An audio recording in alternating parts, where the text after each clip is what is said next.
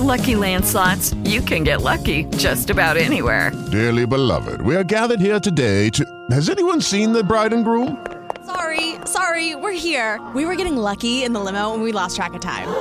No, Lucky Land Casino, with cash prizes that add up quicker than a guest registry. In that case, I pronounce you lucky. Play for free at LuckyLandSlots.com. Daily bonuses are waiting. No purchase necessary. Void were prohibited by law. 18 plus. Terms and conditions apply. See website for details. Quando a gente pensa que tá tudo resolvido no Central, sempre piora. Sempre tem um jeitinho de piorar. Literalmente.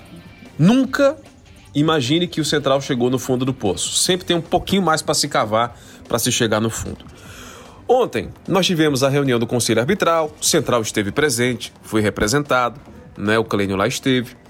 Uh, o Central foi uma das 29 equipes que eh, apresentou o interesse de disputar a competição. A competição já tem data marcada, dia 27 de agosto. Uh, aparenta que as coisas começam a caminhar. Eleição, depois que o TJD, o Tribunal de Justiça Desportiva de Pernambuco, assumiu marcou prazo para inscrição de chapa, marcou data de eleição, prazo para inscrição de chapa até ontem. Uh, também a data da eleição marcada para o dia 14 do mês de julho.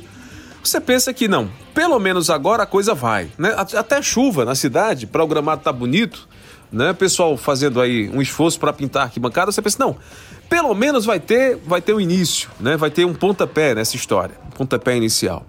Aí ontem, prazo final de inscrição de chapa, duas chapas se inscreveram, a Reconstrução Alvinegra e a Central de Caruaru Responsabilidade de Transparência. A Reconstrução Alvinegra tendo o Adato Freire como presidente, Júnior da Farmácia primeiro vice, Adjânio segundo vice, Adjânio Soares, secretário executivo Luciel Emerson e o tesoureiro Tiago Gervásio. Guarde o nome do Tiago, porque isso gerou uma polêmica já ontem. Né? No Conselho Executivo, José Marcolino, presidente, primeiro vice, no caso o vice-presidente o Túlio Almenas, primeiro secretário Edson Rosal e o segundo secretário Eduardo Mendonça. Quando a gente vai para a outra chapa, Ayrton Júnior para a executiva, primeiro vice Ronaldo Lima, segundo vice Maurício Neves, secretário executivo Júnior Veloso, tesoureiro André Martins, presidente do conselho Milton Figueiredo, primeiro vice, aliás, vice-presidente do conselho Leonardo Chaves, primeiro secretário Demóstenes Félix e o segundo secretário Lindinaldo Florencio. Pronto, aí você diz, não, qual é o problema? Tem duas chapas, tá tudo ok, tem data marcada da eleição, o pessoal se inscreveu, agora vai. Só que ontem de tarde ainda, ainda ontem à tarde, a gente foi pego de surpresa com duas notícias. Uma notícia, né, que haveria é, uma, uma, uma situação que deveria ser melhor explicada na chapa Reconstrução Alvinegra, que é o fato do Adalto Freire ser é, o presidente executivo e o Tiago Lucky Land Casino asking people what's the weirdest place you've gotten lucky? Lucky? In line at the deli, I guess? Aha, in my dentist's office.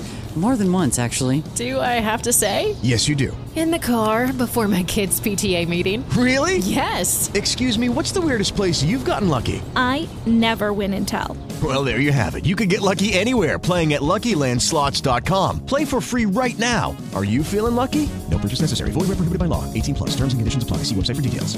Gervásio ser o tesoureiro. Ah, você pode perguntar e por quê? Porque é pai e filho. Né? E aí a alegação é a seguinte: como é que o tesoureiro teria um grau de parentesco direto com o presidente do clube? Se isso não poderia, no futuro, gerar algum tipo é, de, de, de, dúvida, até mesmo que seria algo que eles podiam solucionar, evitando que esse tipo de dúvida viesse a acontecer. E já foi uma polêmica do tamanho do mundo esse negócio aí. Segunda polêmica. O, ontem à tarde ainda surgiu a notícia de que o Ayrton Júnior não colocaria o seu nome, mas o nome foi colocado, está inscrito, mas não colocaria o seu nome para justamente entrar na justiça como torcedor apenas, não mais como um postulante ao cargo de presidente do clube, Uh, alegando que a lista de sócios está desatualizada e que haveriam algumas inconsistências que deveriam ter sido corrigidas nesse período. Veja, nós estamos hoje com o prazo de inscrição de chapas encerrado, nós temos uma eleição marcada para o dia 14, um pouco mais de um mês e dez dias antes do início da única competição existente para o clube daqui para frente, que é a Série A2 do Campeonato Pernambucano. Para alcançar outras competições tem que subir de divisão. E a gente não sabe se essa eleição de fato vai acontecer. Porque essas duas alegações, elas podem ter desdobramentos, né? Tanto a do Ayrton Júnior em relação à lista de sócios, quanto em relação também a essa, essa situação de que havia um grau de parentesco entre o presidente e o tesoureiro. Tudo isso pode ser colocado à frente. Quem vai ter ganho de causa, se não vai ter ganho de causa, se vai para a justiça, se não vai para a justiça, se alguém vai modificar alguma coisa, se não vai, a gente só vai saber depois. Mas o fato é que hoje eu faço uma pergunta aqui que aparentemente, pelo menos para mim, é sem resposta. Com essa briga todinha que já vai durar quase um ano, com o clube rebaixado, deixaram o clube ser rebaixado, né? Primeira situação.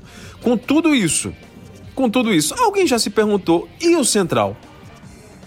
Porque a única parte interessada nessa briga todinha aí é o clube. E onde é que o clube tá? No fundo do poço cavando mais um buraquinho para ver se o fundo é mais fundo, se o fundo tem mais espaço. Quem sabe até para ver se não chega do outro lado do planeta, porque sinceramente, do jeito que tá, é de mal a pior.